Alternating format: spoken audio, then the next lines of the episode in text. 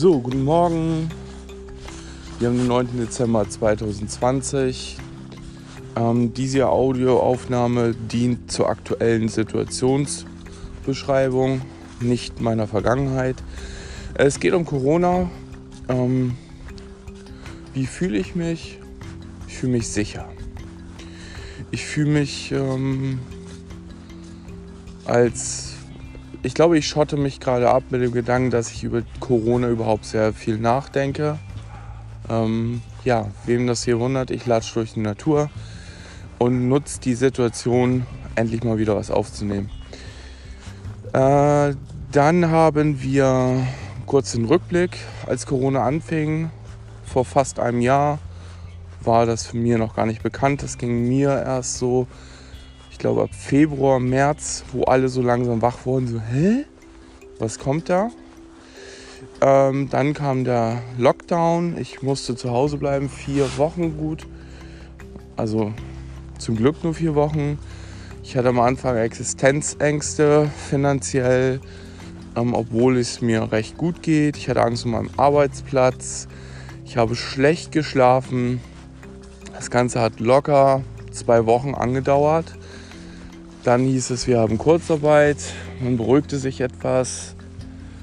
Ähm und dann hat man sich der Sache hingegeben und hat wie alle anderen zu Hause rumgewerkelt, aufgeräumt, sortiert, weggeheftet, beschäftigt, es genossen, Zwangsurlaub zu haben.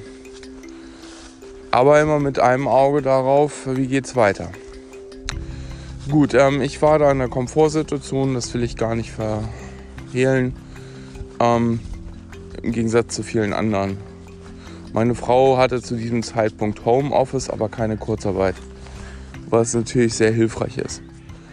Ähm, ja, übers Jahr ging es dann ja weiter. Ähm, es normalisierte sich alles bis zum Dezember jetzt. Ähm, dass die Gastronomie wieder geschlossen hat.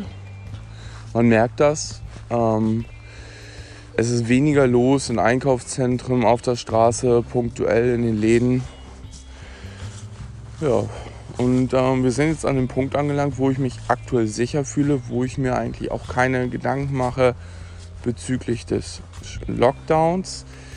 Hm, ich könnte es mir sogar so vorstellen, dass es so sein wird, ähm,